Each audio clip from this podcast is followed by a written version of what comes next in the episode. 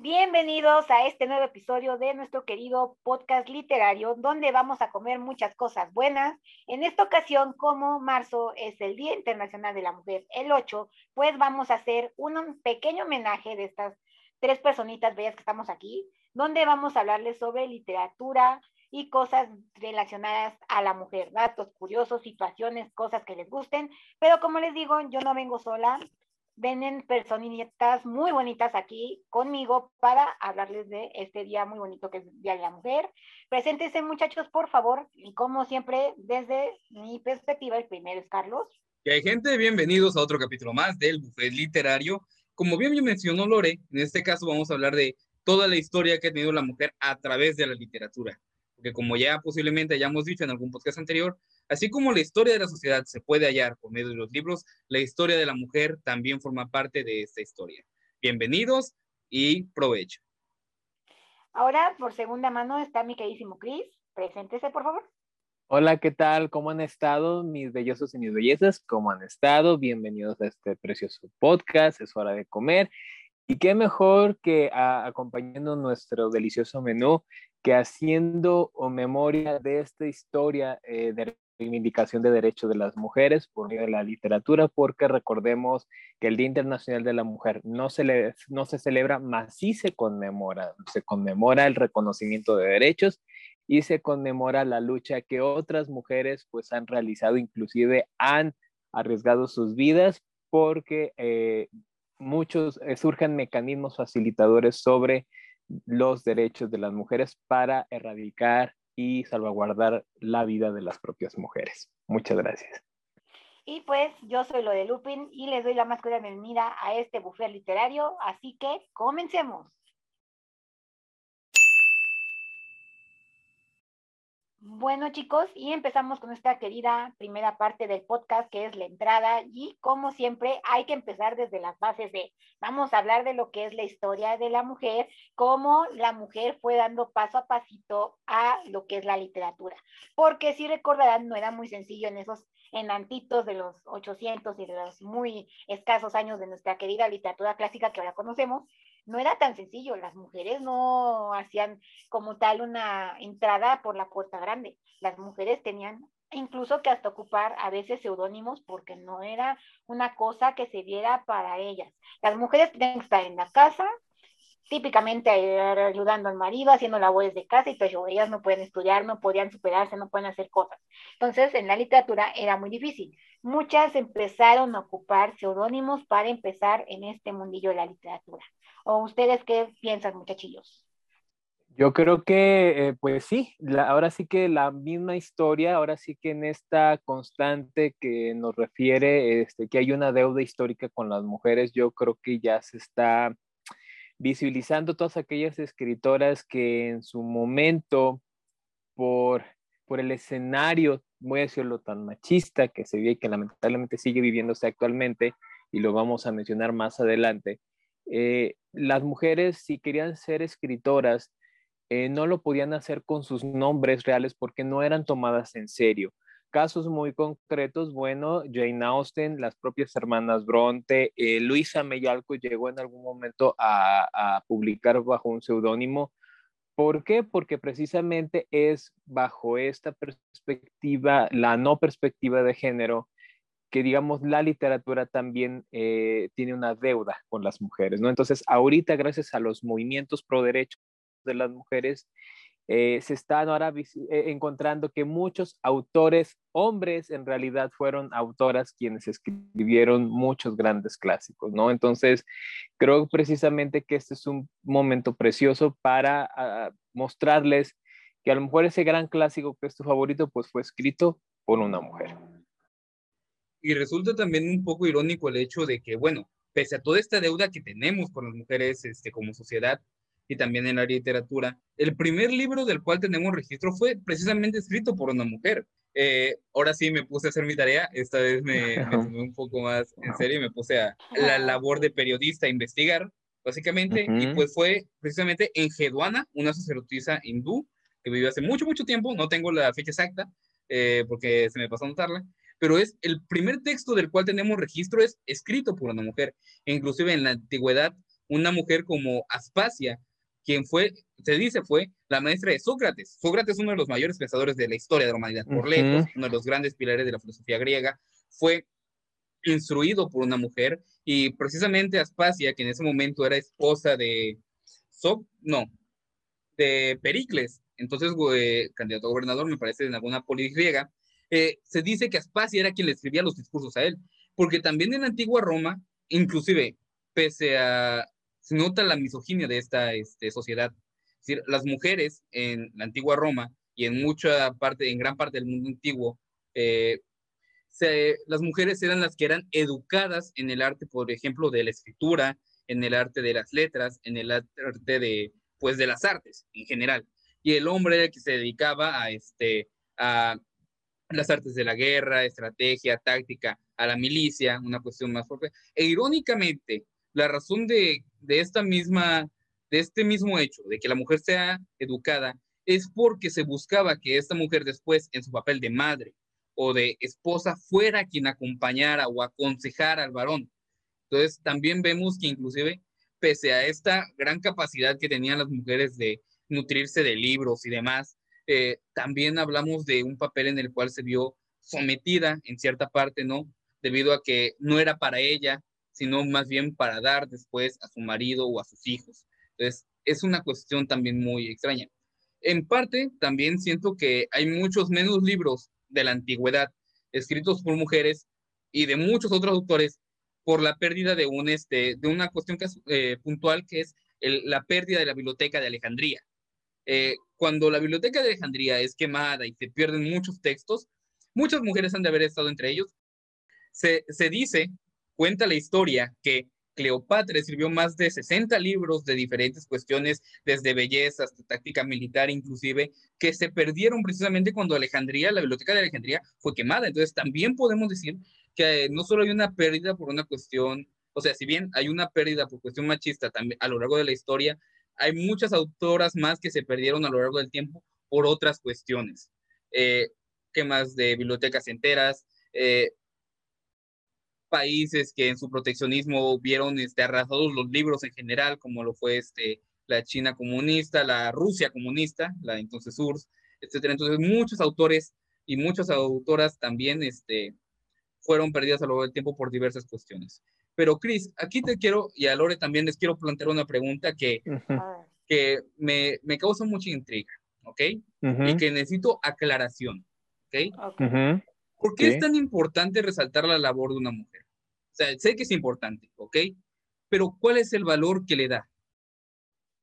Pues principalmente no es porque sea mujer, sino porque hay un sustento bien grande que son sus derechos humanos. Entonces, mm, es una, es una, es una ciudadana, es parte de un país, es parte de la economía, es parte, es integrante de, de la comunidad, de su casa. O sea, es decir, las mujeres ejercen sus derechos no solamente en el ámbito privado, es decir, en la casa, que es cuando cotidianamente y, que siempre se le ha querido tener, ¿no? En estos roles y estereotipos de género que solamente la mujer es para su casa. No, ahorita es importante señalar y, señalar y visibilizar que las mujeres no solamente están en el ámbito privado, también están en el ámbito público, es decir, ya son médicos, ya tienen una profesión, ya este, pueden ejercer cargos públicos, eh, pueden ser sujetas a, eh, a, ser candidatas elegibles a eh, puestos de elección popular. Podemos votar. Es decir, pueden votar, que de hecho obviamente pues ya hacemos el recordatorio. En México no tenemos muchos años desde que la mujer puede votar. Eh, se, se, pudo votar, la mujer en México pudo votar desde el año de 1953. Entonces, eh, obviamente esto gracias a la lucha de las primeras sufragistas, primeramente en Europa. Antes, previamente, en, el año de 1700 con Olimpia de Juche. Olimpia de Juche, cuando eh, después de la Revolución Francesa, si hacemos un poquito de historia, este, surge este, la Revolución Francesa y surge los derechos del hombre, los derechos del hombre, ¿no? Y cuando Olimpia de Jus dijo, aquí presente estamos las mujeres y declaró y sacó su manifiesto de los derechos de la mujer como mujer y como ciudadana, no le fue tan bien no le fue tan bien, lastimosamente, para, la, bueno, para el periodo de Napoleón Bonaparte, si memoria no me es infiel, y es ahí donde se empieza, pues, la lucha desde mucho tiempo antes, ¿no? Dignificación, porque si ustedes se van a las hemerotecas, cuando se anuncia aquí en México en el, en el año 53 que ya se pudo votar, eh, en los periódicos lo hicieron de una forma muy misógina y ustedes revisen, o sea, no estoy diciendo nada al azar, no estoy, no estoy inventando nada. En unos, en unos encabezados decía, y llegaron, y llegaron las viejas para votar, o sea, qué misógino el, el, el mensaje, o sea, pero es así que esta lucha ha sido de todos los días, de muchas mujeres y también de muchos hombres que también intentamos ser aliados, ¿no? intentamos también sumarnos a esta lucha desde esta deconstrucción que ahorita voy a explicar más adelante el término, ¿no? Exactamente, es simplemente el hecho de decir, nosotras valemos, nosotras existimos en la sociedad, porque no entiendo el afán de muchos hombres de, ay, es que la mujer no vale, es que la mujer no existe, la mujer no coexiste, nada más sirve para mi casa, para atender a los hijos y para hacer las cosas. No, también la mujer puede hacer muchas cosas, puede escribir, puede, como dice Cris, ya votamos, ya somos abogadas, médicas, maestras, somos lo que tú quieras, ¿no? Pero ayudamos a la sociedad, compartimos en sociedad y nos ayudamos mutuamente. Y sí, como dice, no nada más nosotras, hay muchos hombres que también coaccionan con nosotras, nos ayudan y están en esta lucha todos los días, porque nada más es de el 8. Esto se recuerda y se conmemora a diario. Cada vez que una mujer no la dejan entrar a cierto lugar, cada vez que a una mujer le pegan, cada vez que le habla mal, no, siempre estamos en lucha y siempre es una constante digamos que alegoría de recordar que siempre la mujer vale y siempre estamos ahí. Entonces, simplemente es visibilizar el trabajo de ellas. ¿Qué se ha hecho? Nada más es hacerlas partícipes de esta Así es. Punto. Quiero explicar la razón de mi pregunta por si a alguien de repente se le ocurre eh, tergiversarla. Básicamente, ¿por qué pregunto que por qué es importante mencionar la labor de la mujer? Bueno, y creo que ah, lo voy a explicar, ¿ok? Mi generación que hablamos del año 90 en adelante, yo, yo nací viendo a las mujeres votar, yo nací viendo a las mujeres siendo este, candidatas a elección pública, yo nací viendo y, y, estoy creciendo viendo a mujeres siendo médicos, siendo ingenieras, ocupando diversos cargos, ¿ok? Entonces, para mí, el hecho de que lo haga una mujer o no, me es, no diría indiferente, pero no tiene importancia, entre comillas. Es que no sé cómo decirlo de forma más clara. Y es común para ti, ya es muy cotidiano. es común, efectivamente. Ya lo normalizas, vamos a decirlo así. Y, no, y, qué buen, y qué bueno que en este aspecto, este aspecto ya sea, ya no existe ese, ese sesgo de género para ti, y eso es bueno. Pero, ahora sí que va mi pero, eh, sí es necesario recordarlo porque, y, tú, y a ti que te gusta el fútbol, Carlos, tú lo vas a descubrir hubo una chica de una selección, no sé si alemana, que en, un, en esto mundial, en la parte del, del mundial femenil, denunció públicamente que ganaban creo que 50% menos por el hecho de practicar el mismo deporte bajo las mismas reglas. Entonces dice, ¿cómo puede ser posible que yo gane 50% menos que la selección de hombres cuando a final de cuentas estoy jugando el mismo juego, vaya la, eh, vaya la redundancia, y bajo las mismas reglas. No estoy jugando algo completamente distinto, no estoy jugando otro tipo de fútbol, estoy jugando fútbol. Entonces, todavía existe, existe lo que le llaman esta eh, no paridad de, no paridad de, de, salario, eh, hay, hay, esta disparidad inclusive de, de salarios todavía hay en ciertos, inclusive de nuestra República Mexicana, regiones donde se siguen arraigando por esta cuestión de lo cultural, se siguen, siguen teniendo prácticas de machismo y de violencia. Y recordamos que la violencia no solamente son golpes, también es la que no se ve. La violencia psicológica con palabras, descalificaciones, minimizaciones, este, el no creer que la mujer sea capaz de lograr cosas, el minimizar su, este, su opinión, el no tomarla en serio. Entonces, son, cuando, pero porque siempre decimos violencia cuando evocamos golpes, o sea, lo que se ve, pero hay violencias que no se ven y es necesario visibilizarlas para tomar conciencia y ahora sí, como decía mi abuelita, de aquí para el real, pues qué es lo que tenemos que hacer, ¿no? Y sobre todo que inclusive la literatura también es un ejercicio político, también es un ejercicio de manifestación y de visibilización de derechos, ¿no? Tan es así como lo hemos mencionado con la primera que fue Olimpia de Juge, una aristócrata francesa que dijo, a ver, ¿por qué solamente del hombre? ¿Y las mujeres dónde estamos? ¿No? ¿Por qué no estamos las mujeres? Entonces, es ahí donde lo importante de, de recordar, lo importante de recordar no solamente el pasado, sino el presente para, tener, un futuro que esperemos sea igualitario y que no se vuelvan a repetir las cosas, porque tú dices, ah qué, ah, qué, padre, hay cosas que yo veo que son muy igualitarias, y sí, es el pequeño granito de arena que empieza con todas las cosas. Por ejemplo, ustedes que están hablando de deportes, ¿no te has puesto a pensar un poquito porque nunca has visto béisbol para mujeres? Las mujeres no están destinadas a jugar béisbol. A lo más que llegan es a la liga de softball femenil que hay aquí en México. pero como tal, liga de béisbol para mujeres no existe. No hay reglas, y no se tiene así, yo no lo sabía. Mi abuelo muchos años jugó béisbol, era uno muy padre ahí en Puebla, entonces un día me contó, porque dije, ¿y qué no para mujeres? No se puede, no sé qué, porque yo sé que algunas de mis tías iban y le ayudaban y no sé qué. Dice, no, para mujeres no hay. Y se queda así como que, ¿por qué no? Ellas a lo último que llegan es al softball. Entonces, todavía hay cosas que no se visibilizan para todo el mundo. Y eso es lo que, al menos con el dar a reconocer de, mira, la mujer puede hacer esto, puedes poner, pienso yo, un granito de arena para empezar a darle visibilidad y que otras cosas se hagan naturales y normales para nosotras, porque no es así de sencillo. Y me da gusto que se vea en ti, que al menos en tu generación, puedes ver que ya es natural para ustedes ver que todo se hace con los dos sexos y no hay nada de comparaciones ni nada, y eso es muy bueno. Quiere decir que esto va por buen camino. Sí, O, sea, digo, qué, bueno, que, en tu generación eh, eh, ya, este, este sesgo de género ya se está empezando a superar.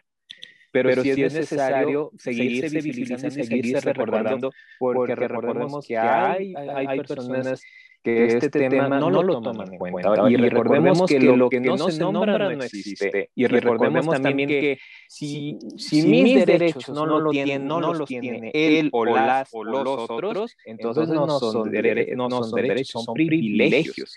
Entonces es importante, es importante recordar este día y sobre todo la labor de la mujer en la literatura porque nuestra historia de la literatura en México nos evoca a Sor Juana Inés de la Cruz, ¿por qué no existe una biografía per se de Sor Juan Inés de la Cruz más que solamente lo que se alcanzó a rescatar de su poesía y de, y, de, y de, su prosa y de sus odas y, de sus cánticos y de sus eh, décenas y demás? Porque precisamente es esta deuda histórica de la, que se tiene con las mujeres. Y porque México te transgiversa toda la historia, porque todo lo que conocemos no es la verdadera historia. La SEP te miente muchísimo y esas clases de historia son una farsa, y después te enteras. ¿Qué hizo? El virreinato quemó muchos papeles importantes del claustro donde estaba Sor Juana Inés de la Cruz, y lo único que dejó fue su historia poética, toda la historia, lo que ella vivió para poder ser lo que es y nuestra musa poética para México, lo borraron, o sea, el convento se dignó a quitarlo, ¿por qué? Porque era muy revolucionada su época. ¿Por qué crees que se metió de, de, monja? Por el simple hecho de que a las monjas se les permitía estudiar, nada más por eso, y ella quería superarse y quería ser una mejor persona culta, estudiada, letrada, entonces eso se metió. Pero el mi reinato, adiós con todo su, acervo cultural de ella. Así es. Así es, por ejemplo, bien, como bien menciona Lore, Sor Juana Inés de la Cruz, creo que es la máxima ejemplo de cuál era la situación en cuanto a la, si a la mujer se le permitía o no publicar en la Nueva España, pues es ella precisamente, porque eh, es precisamente cuando ella fue violentada, casi casi fue obligada a ya no escribir en el periodo, bueno, si ustedes ven la serie que hizo Canal 11, el extraordinario esfuerzo que hizo Canal 11 por traer la vida de Sor Juan Inés de la Cruz, ahí ven, eh, digamos, cómo era el proceso más o menos de escritura de, de Sor Juana Inés de la Cruz. Su poesía, su prosa fue muy directa, su poesía era denunciante, era crítica de su época. También es así que si ustedes leen con detenimiento Hombres Necios, o sea, van a, van van a encontrar perfectamente esta denuncia, este, esta, esta, denuncia y esta crítica de la sociedad mexicana novohispana y de lo, del esfuerzo que ella fue, y creo que ella ha sido la única bueno, en ese tiempo la mujer pública que realmente se supo que ella escribía y que obviamente pues le inventaron un rumor, este, el, la, mentado anécdota de la carta de Sor Filotea, que Sor Filotea nunca existió, y bajo ese rumor ya este, no se le permitió a ella escribir, ¿no? Entonces, eh, es, muy lamentable, eh, pero es muy gratificante ver que todavía tenemos grandes representantes y ahorita lo vamos a mencionar más adelante con nuestras autoras nacionales cuando sea el momento de mencionarlo. De hecho, si quieren conocer más, todo esto de Sor Juana y todo eso, hay un autor que se llama Oscar Muriel,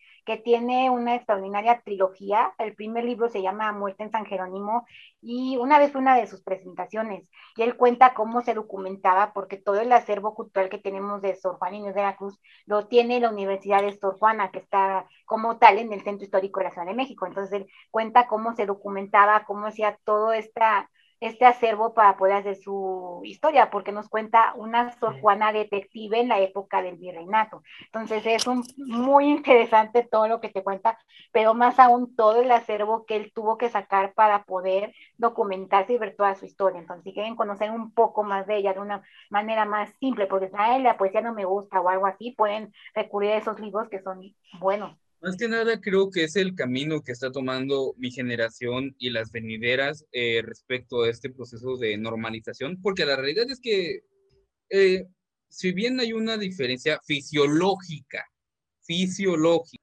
eh, entre varones y mujeres, de ahí en más no hay mucha diferencia, realmente. O sea, las diferencias que podemos encontrar son puramente físicas, anatómicas, fisiológicas y de ahí en más, algo como es la literatura, que es tan propio del ser humano, no puede cambiar de sexo. No puede, simple y sencillamente no se puede hablar de, en ese sentido. ¿A qué me refiero? Este, la literatura es propia del ser humano. Da igual si lo escribe una mujer o si lo escribe un hombre, la prosa lo va a determinar la propia literatura. Eh, mucho tiempo, inclusive, podemos ver, el otro día estaba viendo, este, precisamente de documentarme para esto, estaba viendo un, este, un pequeño video que hizo BBVA con Irene Vallejo, que, en el que ella destacaba la relación entre lo que es la costura y las analogías que se hacen con la literatura. O sea, hablamos de el nudo, hablamos del desenlace de la trama, de el hilar la historia, hablamos muchas veces, se hace mucha esta analogía de que, bueno, en este caso Irene Vallejo señalaba de que muy probablemente los inicios de la literatura estudiada haya sido por mujeres que en algún momento, como propia fachada, ¿no? De salir a coser, se platicaban entre mujeres precisamente de lo que leían, de lo que escribían, de lo que vivían. Porque creo que una de las grandes este, frases que me ha dejado este podcast y que posiblemente pudiera ser esta, así como la literatura habla del mundo, el mundo habla por medio de la literatura, la sociedad habla por medio de la literatura.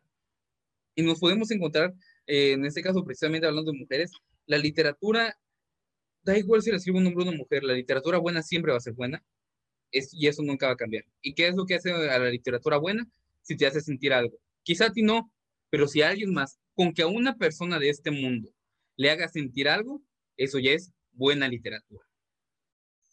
Bien, eh, y principalmente como, como hemos eh, mencionándolo a lo largo de este, y lo vamos a mencionar a lo largo de este bonito programa, precisamente es eso, eh, visibilizar la literatura, el acto de escribir como un acto revolucionario, un acto donde muchas mujeres fue el vehículo para que ellos pudieran transmitir y referenciar y denunciar de alguna manera la sociedad en la cual vivían y esa necesidad tan grande de, exigir derechos y de erradicar todo tipo y modalidad de violencia que, puede, que, se pueda quejar.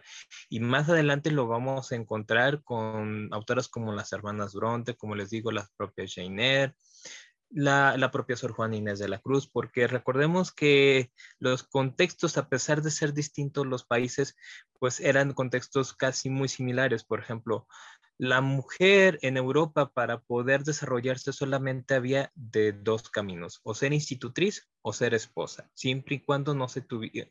Y recordamos que la mujer no podía votar, aparte no podía ser sujeta para heredar, no podía heredar, siempre quien se hacía cargo de la dote, aparte era vista como una moneda de cambio, ¿no? La mujer era vista como una moneda de, cambio. Este, eran quien se hacía responsable del recurso económico de las mujeres, el padre, el hermano o el esposo o cualquier familiar, pero siempre tenía que ser hombre. Entonces, acá en México había de dos sopas, o entrar al noviciado para mínimo saber leer y escribir, como fue el caso de Sor Juan Inés de la Cruz, y, Lore ya no lo mencionó, que, que Sor Juan Inés de la Cruz entró no porque sintiera el llamado de Dios, sino porque quería aprender a leer y escribir, ¿verdad?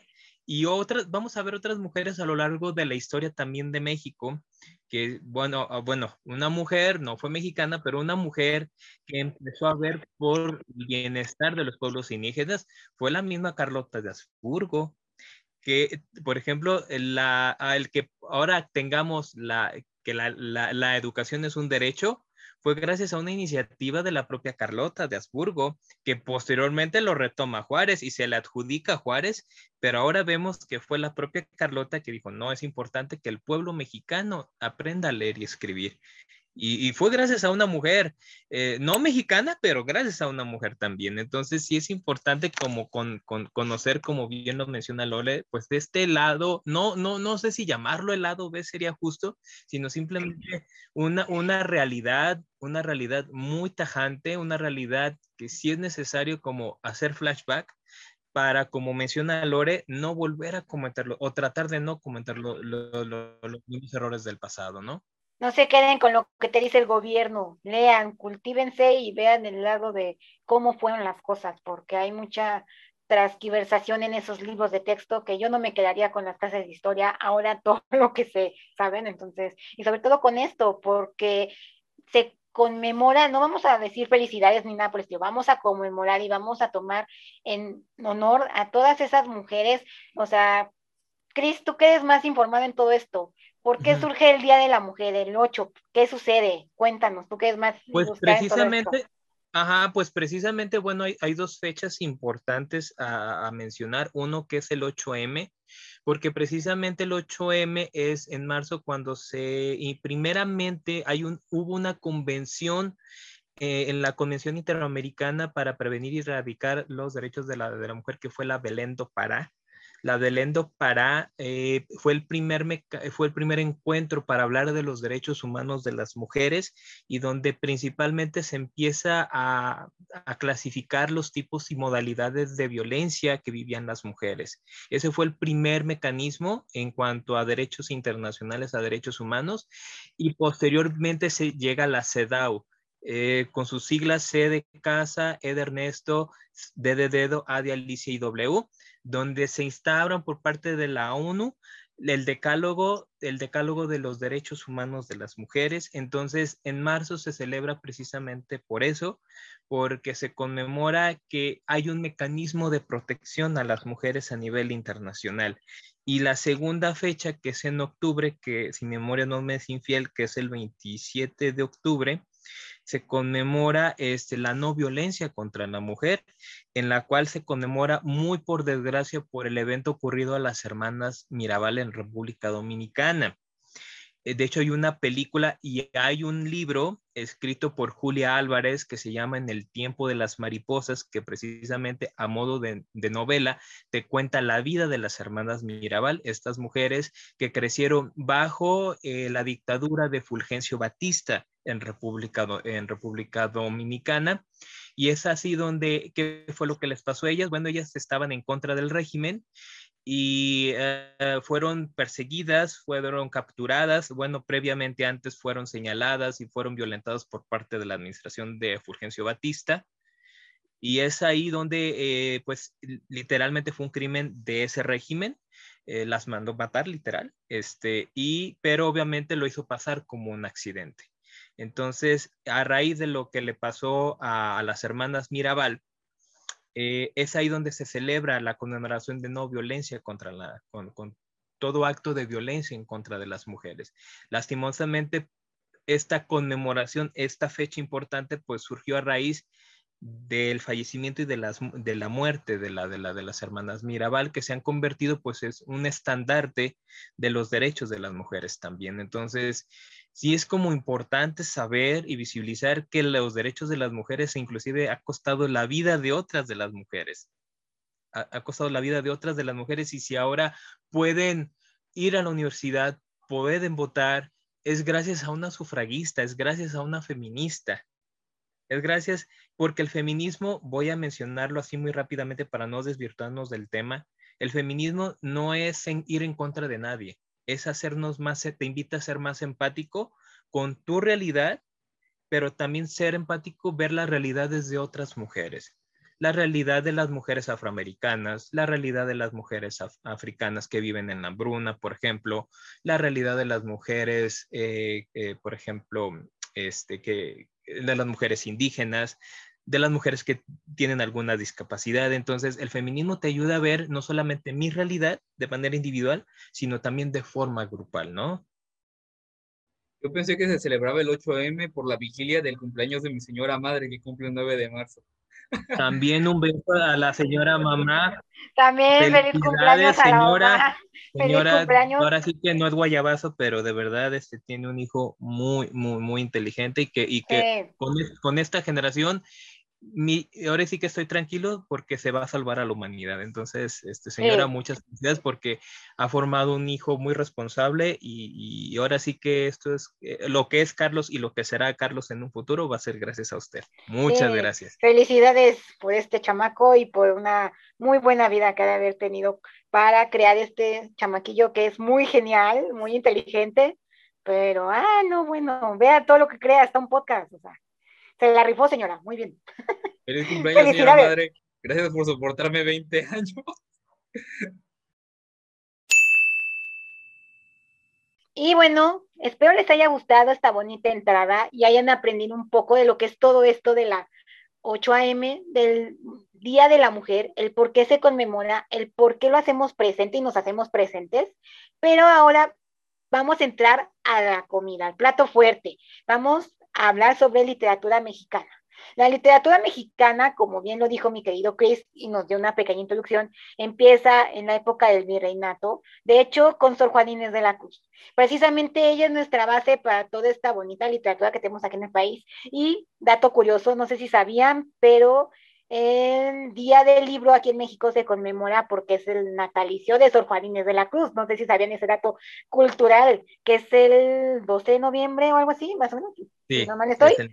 Así es. No sé, no me, me acuerdo mucho porque es el cumpleaños de uno de mis primos, entonces de aquí también le mando saludos.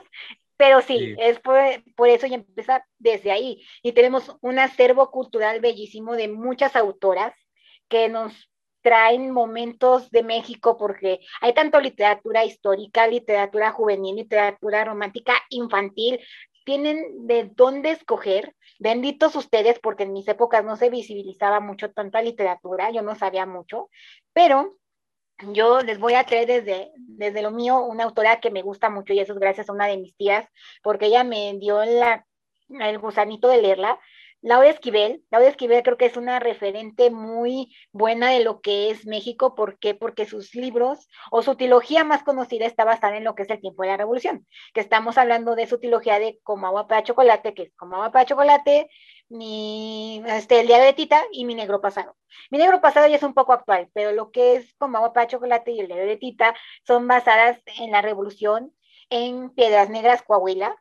Habla sobre una familia que, ah, Dios mío, tantas vicisitudes que pasan porque son tres hermanas, una de ellas se va a casar, pero resulta que va el chico a pedirle matrimonio, pero, oh sorpresa, vean, aquí es donde podemos ver, y por eso se los traigo a colación, todo este sufrir de las mujeres en esa época, porque era de que la mamá lo traía muy arraigado, por desgracia, porque hay mujeres que a pesar de todo lo tienen arraigado, así las educaron y pues siguen con estas malas enseñanzas porque era de Tita, nuestra protagonista, tú eres la menor, entonces tú tienes la obligación de cuidarme, no te puedes casar.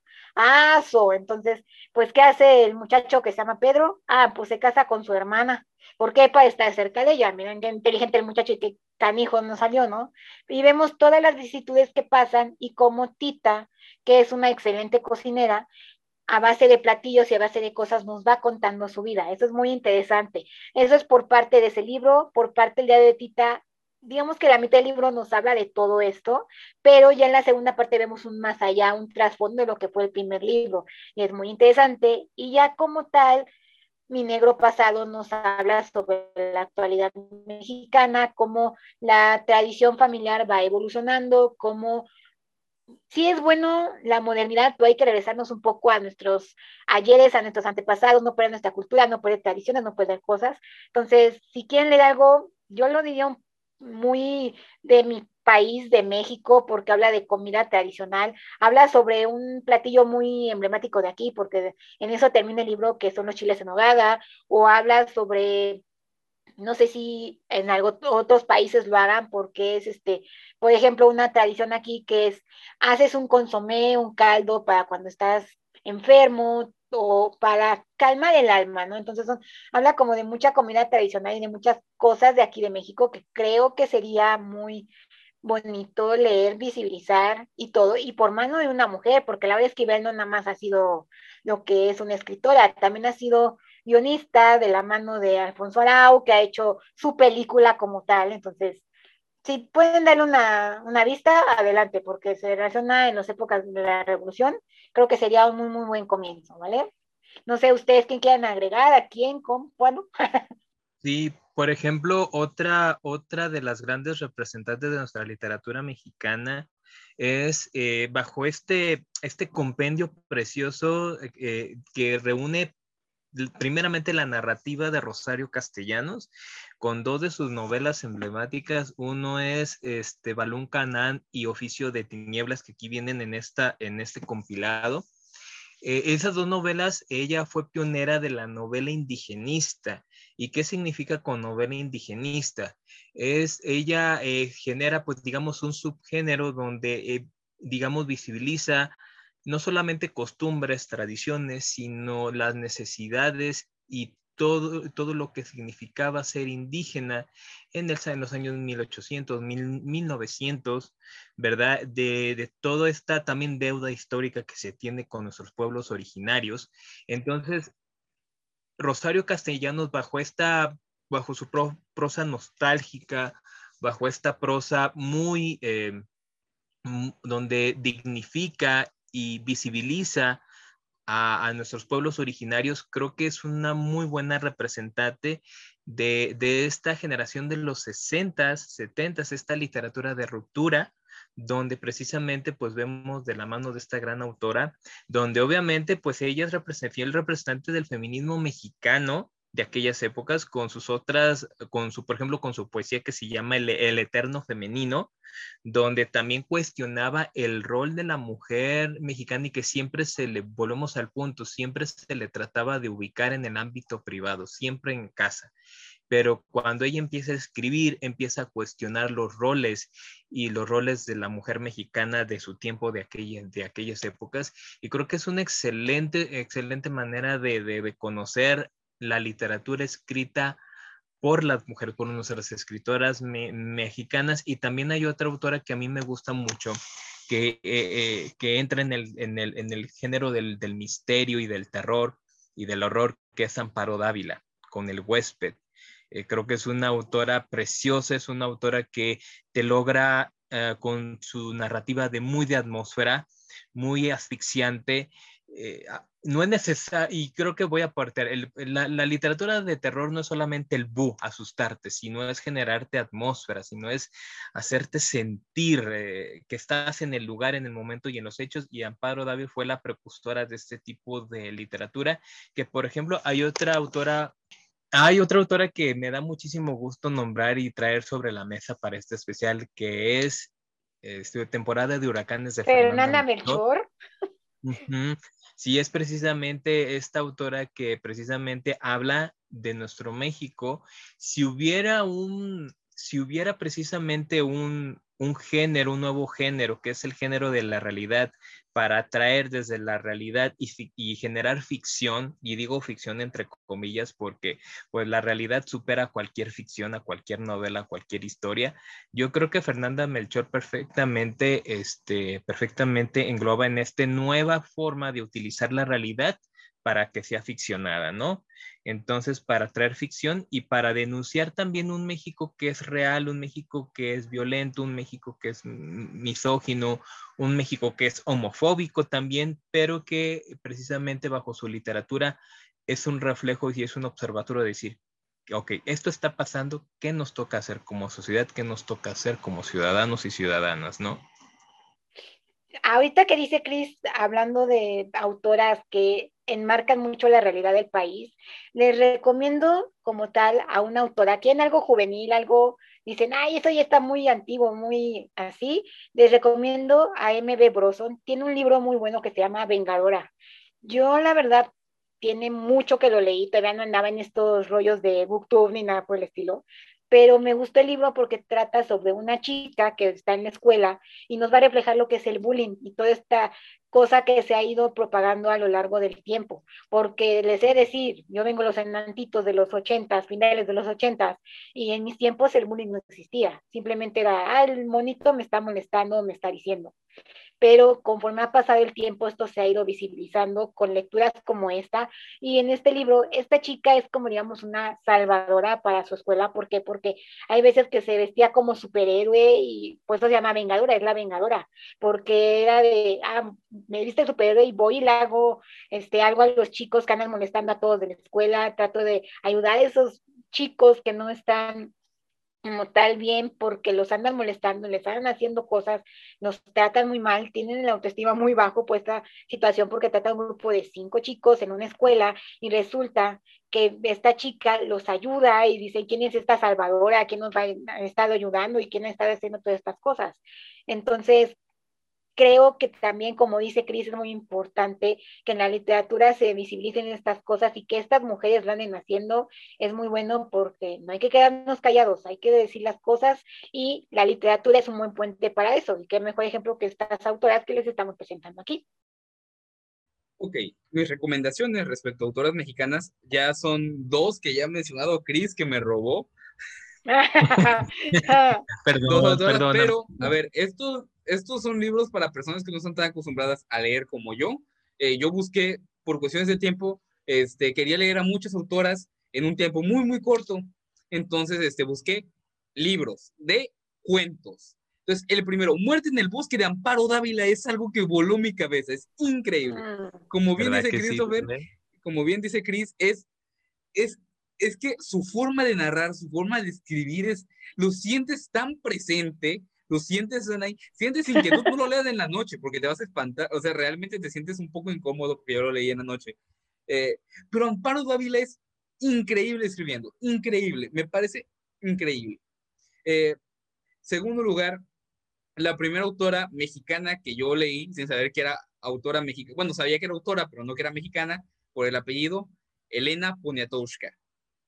Elena Poniatowska, no recuerdo el libro con el cual lo leí, era algo de Luces en el Cielo, algo así, era un libro de portada azul, no me acuerdo el título exacto, pero vaya librazo escribía Elena Poniatowska. Eh, tiene un estilo por similar este, a José Emilio Pacheco en Las batallas en el desierto, en ese libro. Habla también de un poco de ese, de ese México de los setentas, en el cual ella pues narra un poco de toda esa vivencia que tenía. Otro, Guadalupe Nettel, con El matrimonio de los peces rojos. Igual, otro librazo increíble, me encantó, o sea, todos son cuentos, todo es digerible, todo es muy rápido, pero volvemos a lo mismo, Guadalupe Nete, la de Amparo Dávila, y quiero finalizar con la que más me gustó en su último, el, título me atrapó, Elena Garro con La culpa es de los tlaxcaltecas. Es otra maestraza. Eh, eh, había un audiolibro que encontré en YouTube, saludos mucho, eh, ok. La culpa es de los exaltecas, me encantó el título, eh, escuché el audiolibro, fueron 45 minutos, lo puse al 1.5 como dijeron, este, lo leí como, lo escuché como en media hora mientras desayunaba, y es que volvemos a lo mismo, Elena Garro tiene una capacidad de escribir increíble, me encanta todo el ambiente, pero sobre todo, algo que quiero destacar de estos libros, es que todos los hablan desde la perspectiva de la mujer. eh, tanto Muerte en el Bosque de Amparo Dávila como el matrimonio de, como este, La culpa de los tlaxaltecas de Elena Garro, como Elena Poniatowska en ese libro que leí, que no recuerdo el título exactamente, eh, quizá lo googlearé. La cuestión es, tienen una, narran desde el punto de vista de una mujer y narran desde un punto de vista de, de una mujer que se ve muchas veces en un México eh, que se nota el machismo, vaya. O sea, por ejemplo, eh, Muerte en el Bosque de Amparo Dávila, que es el que pude darle más tiempo, todos son relatos desde la perspectiva de una mujer que se siente amenazada por cuestiones que el marido lleva, por cuestiones que la vida le pone, por cuestiones que la sociedad le impone en algunos casos. Entonces, también la forma de ella misma de narrar, que dentro de los primeros relatos son varias historias, eh, de, que te hablan desde el punto de una mujer que tiene que atenerse a lo que dice su marido, pese a que ella no le guste, desde otro punto de vista donde te muestra una mujer corrompida por la sociedad también, eh, por las cuestiones que le han puesto a en la vida. Eh, hay muchas cuestiones y el, el hecho de que hablen desde el punto de vista de una mujer también a, a mí, en lo personal, me hizo empatizar y ver las cosas desde el otro lado. Porque las formas que tienen estas autoras que acabo de nombrar de narrar es increíble y te hacen que te pongas realmente en la cara, en el cuerpo, en los zapatos de la persona que te lo está narrando. Me parece, me parecen preciosos, me parecen increíbles y simple y sencillamente son mis recomendaciones. Todos son cuentos, todos los pueden leer muy fácil, todos muy digeribles. Ya vi, ya googleé el libro, el que dices tú se llama La, la piel del cielo, ¿no? La piel del cielo, ajá, sí, sí, La piel del cielo de Elena Poniatowska. Fue un librazo que nunca terminé, este, que lo intercambié, porque pues lo leí cuando tenía 12 años y entonces, pese a que la prosa me recordó mucho a las batallas en el desierto de José Emilio Pacheco, no me atrapó tanto por la edad, básicamente. Y no estaba acostumbrado a leer novelas tan amplias. Sí, entendible, se entiende. Está bien, estabas peques, sí.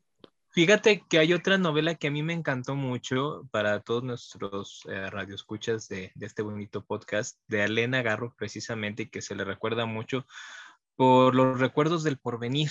También es una novela que inclusive se, está mucho en el escenario Pedro Páramo de Juan Rulfo, pero quien realmente incursionó en el realismo mágico como tal, como género, fue Elena Garro con Recuerdos del Porvenir. Ah, no, esa no me la sabía. Esa fue, eh, ahora sí que esa obra fue primero que inclusive que Pedro Páramo, eh, que, Pedro Páramo, perdón. Entonces, curiosamente siempre se focaliza y siempre se menciona Pedro Páramo de Juan Rulfo, obviamente, pues desde acá de mis tierras, obviamente lo amo, lo adoro. Hasta de hecho yo he ido al café donde, todavía existe el café donde iba este Juan Rulfo, pero eh, son estos datos que precisamente volvemos a lo mismo, la historia, tiende a segregar, tiende a olvidar, y es importante eh, mencionar estos datos porque son partes de esta visibilidad de traer sobre la mesa que muchas de las ideas, muchas de las corrientes a veces fueron escritas o las iniciadoras fueron las propias mujeres, ¿no? Entonces, hay otra, hay otra escritora que a mí me encanta mucho, que es una poeta, que es una delicia, con una novela que me encanta, muy similar a como escribía Virginia Woolf con, eh, con, el, yo, con el cuarto, es Yo soy mi propia casa de Guadalupe Amor o Pita Amor, que hasta posteriormente ah, me, sí, cierto. que me se las dicen, pero por favor lean décimas a Dios y no es religioso, pero la verdad es que eh, es precioso, era un personaje, era la excentricidad andando, pita amor, pero era, es simplemente una que entra dentro de este, de, este, de este gran cúmulo y badaje cultural que tiene México en cuanto a la literatura escrita por, por, por mujeres.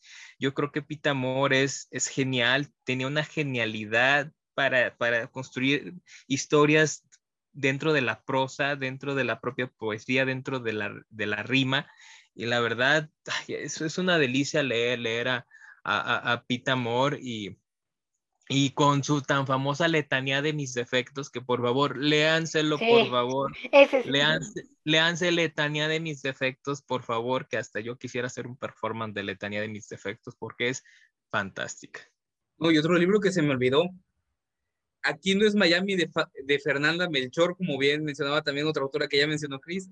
Aquí no es Miami de Fernanda Melchor, eh, autora nacida en Veracruz, que es el lugar donde actualmente resido. Y con una capacidad de, es, realismo casi casi, eh, los relatos que escriben Aquí no es Miami, eh, es una mezcla entre periodismo y realismo mágico, es muy, y también es muy fácil de leer, es, es muy, es muy entretenido, te pica la curiosidad, quieres seguir leyendo. Realmente aquí es Miami, Fernanda Michor también me atrapó, me encantó. No, no, sé quién para mí era mejor, si la culpa es de los Celtecas de Elena Garro o, o este o Amparo Dávila, no, no tengo, no tengo este, forma de decidir. Pues creo que todas son excelentes, Todas es son extraordinario. Sí, son, es, es magnífico cómo tienen esa gran capacidad de reflejar por medio ya sea de la metáfora o ya sea medio de la narrativa nuestra realidad. Y ahora sí que lo que nos duele nos deja de doler, nuestra, nu- nuestra empatía o nuestra falta de empatía también como mexicanos. Creo que perfectamente ellas saben cómo reflejar nuestra realidad por medio de la ficción. Y eso es, eso es hermoso. Yo, yo aplaudo mucho y de hecho, curiosamente, el 95% de mi biblioteca es escrita por mujeres, curiosamente. Y hasta que no, unas chicas de Booktube no me hicieron como reflexionar en eso y no, y yo digo, wow, digo, está bien, qué chido, y digo, vamos por buen camino, ¿no? Y bueno, ya terminamos con esta parte de autoras mexicanas porque sí, queríamos hablar de nuestro país y muy orgullosos, tres mexicanos aquí hablándoles, pero no vamos a dejar afuera todo el resto del mundo, ¿no? Entonces, autoras universales que yo diría como mujeres han marcado esta fecha o nos han marcado a nosotros para inspiración y tener en alto a estas escritoras que no solamente es por el hecho de que escriban, sino para visibilizarlas en este día tan importante. ¿Quién quiere empezar? ¿O me arranco yo? Como ustedes quieran. No, espera, Lore, Adelante, quiero, Lore. creo que no sé si te la voy a robar, pero para mí, la Ajá. primera autora de la cual yo tuve conciencia, ¿ok? Quiero ponerla como parteaguas, independiente de toda su vida privada como autora nada más. J.K. Rowling con Harry Potter fue, al menos para mi generación, la parteaguas de, de esa literatura. Vida personal aparte, como autora y con Harry Potter como saga, me parece Claro. de resaltar. Ok, me la Claro. robó, me la robó, me la robaste, sí. Ella, ella es el parteaguas para toda esta, ¿cómo decirlo? Tú bien lo dices, es de mi generación, pero temo decirte que no. ¿Por qué? Porque el libro originalmente en inglés sale en 1995, entonces como tal para tu generación no. En español puede ser, porque en español sale en el 98, sí, ok, pero como tal no es tu generación, va un poquitillo más atrás.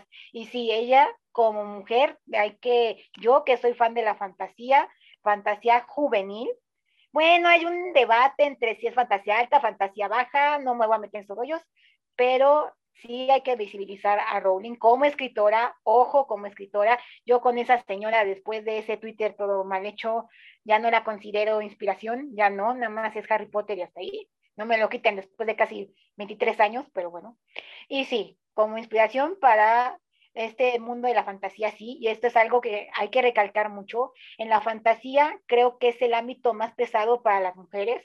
¿Por qué? Por el hecho de que muy, muy difícilmente las mujeres pueden hacer futuro escribiendo fantasía. ¿Por qué? Porque se tiene la tonta creencia de que la fantasía es un nicho de hombres.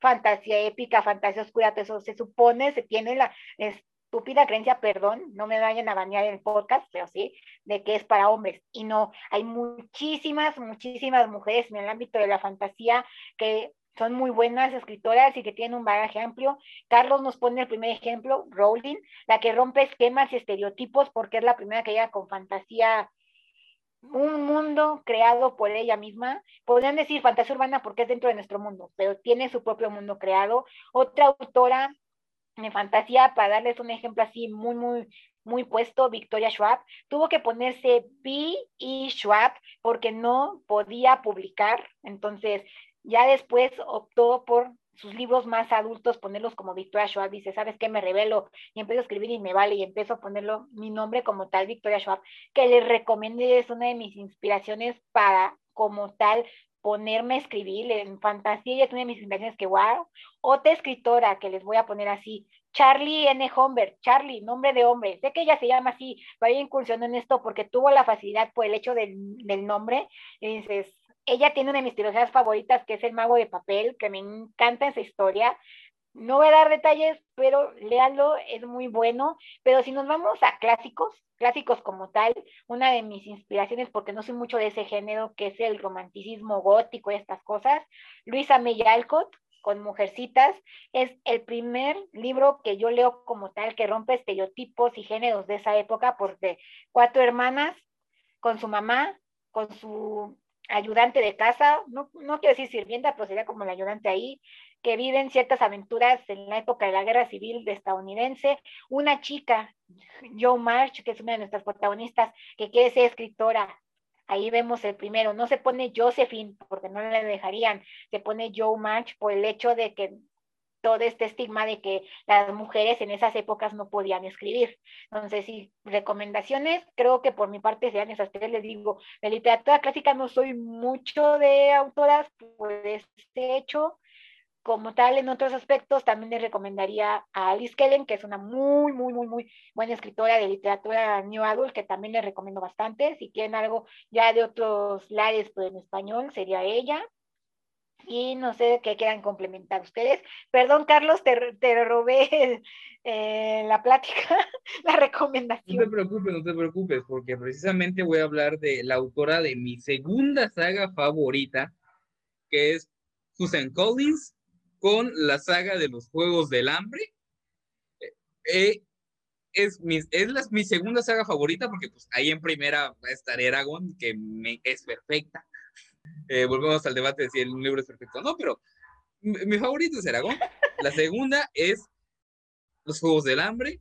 Y Susan Collins no solo rompe esquemas con el hecho de, como bien dice Lore, es una mujer ya escribiendo fantasía, sino que además la protagonista es una mujer. O sea, no es el protagonista, es la protagonista. Y al menos en lo que yo he leído de fantasía, aquí voy a mencionarla, pese a que no me gusta mucho su obra, Vencer al dragón de Barbara Hambley. Volvemos a este mismo esquema, fantasía medieval, eh, la protagonista es una mujer y esa capacidad de, de, no poner a una mujer como una persona débil o como una persona que, este, que va a estar, este, ¿cómo decirlo? Que va a estar sujeta a la presencia de un varón, sino que, por ejemplo, Katniss Everdeen ya eh, tiene las dificultades, como obviamente un buen libro tiene que tener, pero ella siempre es ella, no necesita precisamente de alguien que la acompañe, porque Katniss Everdeen tiene un brillo o tiene una mecha por sí sola. Y me encantan los Juegos del Hambre, Susan Collins. Vencer al dragón de Barbara Hambley, no me gusta tanto el libro, pero igual ahí está la recomendación. Y finalmente, otra recomendación que ya hice en un podcast pasado, Postdata Te Amo, de Cecilia Ahern, eh, romance, recomendación de mi tío Chris, que creo que es la persona perfecta para hablar de, esto. Un libro de romance que me encanta, me gusta, es bellísimo. Y sin más, dejo a, mi querido tío Chris adelante con sus recomendaciones. Sí, Chris, por favor, ilústranos. Gracias. Pues ahora sí que voy a, voy a traerles eh, tres recomendaciones de manga y tres libritos. Principalmente. Me lo, imaginaba, me lo imaginaba. ya saben, no, dije, uno, dije, lo va a decir Mejor que lo digan. No, no, a final de cuentas, bueno. Yo creo que, yo creo que sus propuestas han generado parteaguas, este, y en este mismo índole de mujeres que incursionan que generan un antes y un después y generan como esta vereda para las próximas generaciones.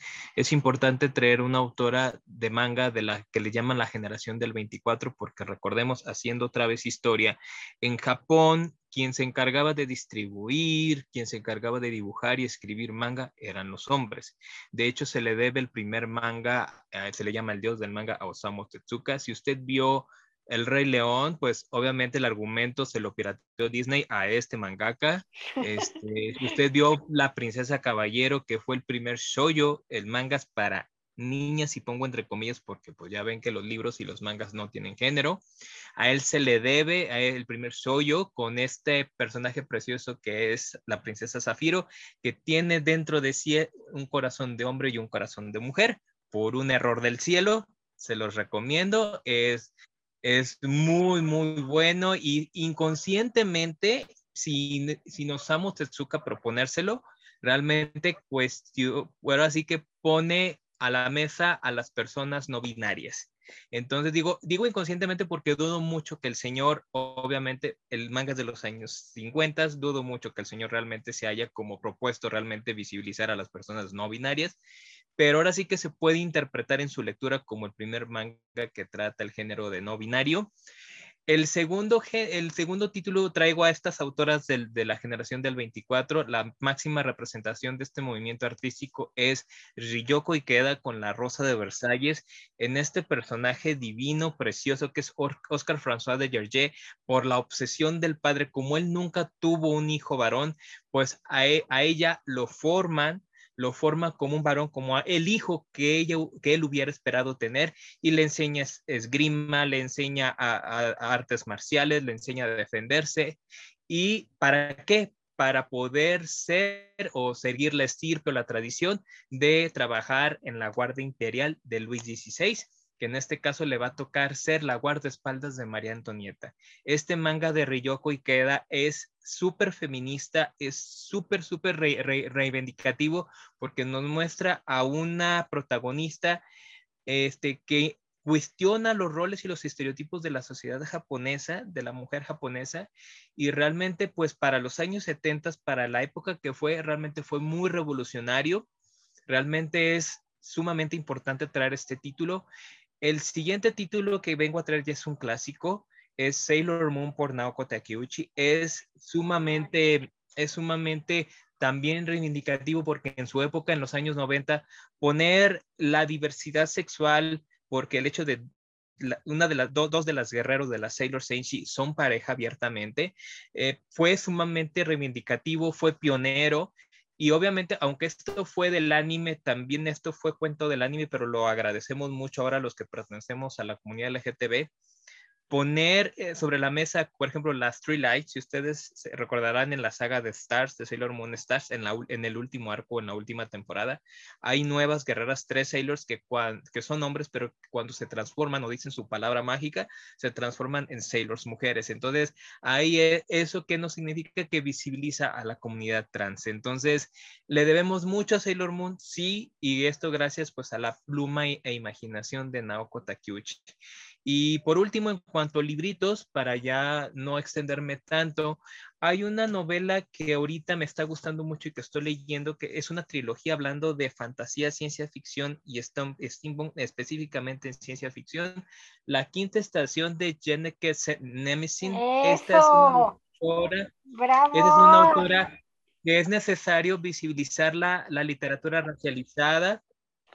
La literatura racializada. Me, me está encantando mucho este título y que es este, gracias a estos movimientos que otras autoras están, están, por ejemplo, hay otras autoras que me están gustando mucho, por ejemplo, de Corea.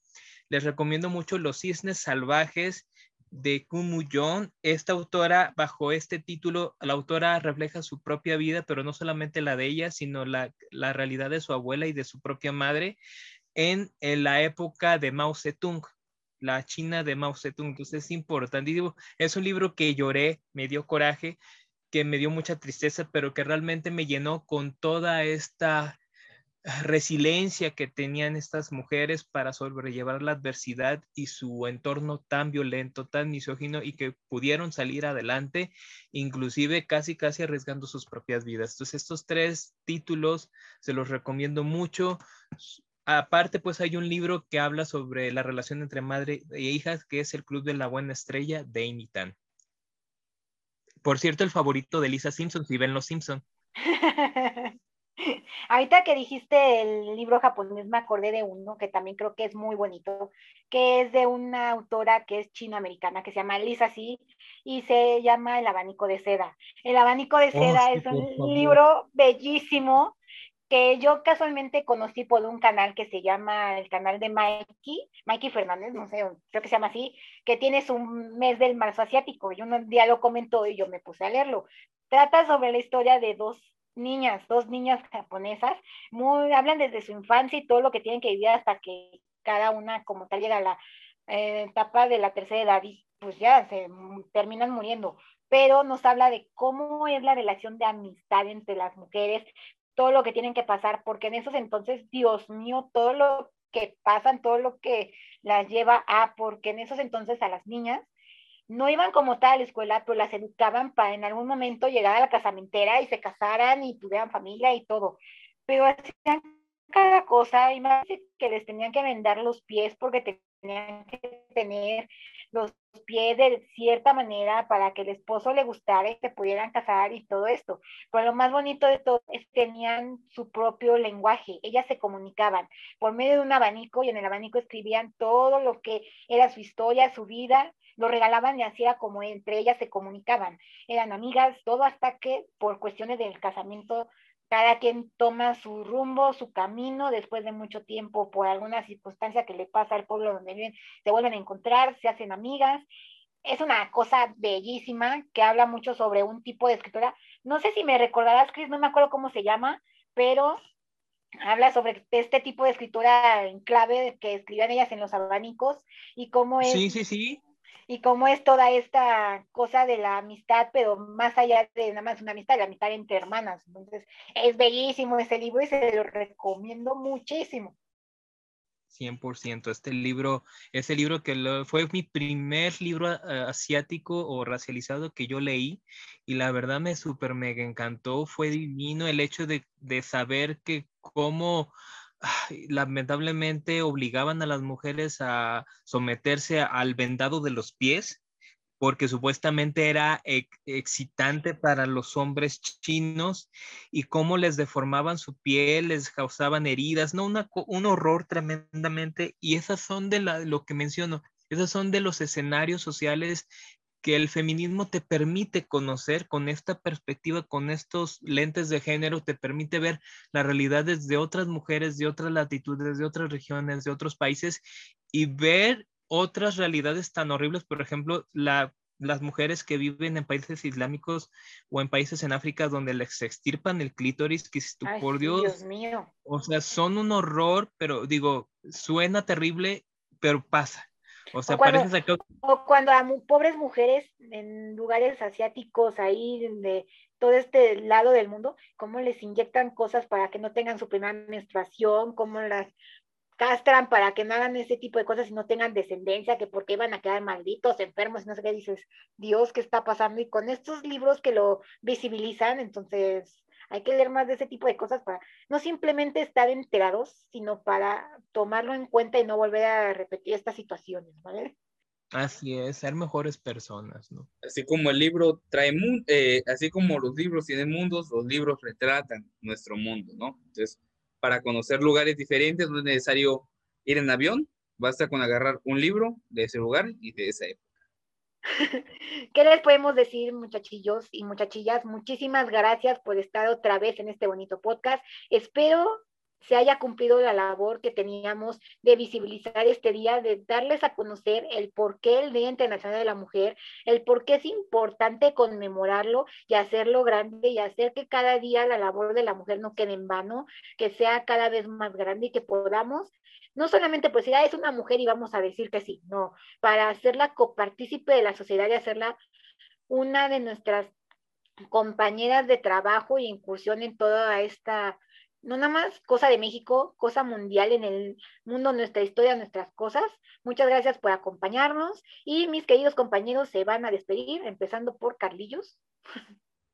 Bueno, espero que todo el mundo haya quedado satisfecho con esto que trajimos hoy a la mesa y que pues lo hayan disfrutado y finalmente haya, compartan, entiendan, este, comprendan un poco de todo lo que rodea esta fecha, este día, esta conmemoración y sobre todo acompañados, como siempre, con un libro bajo el brazo. Muchas gracias por escucharnos y nos vemos en la siguiente. Ahora, mi querido Chris.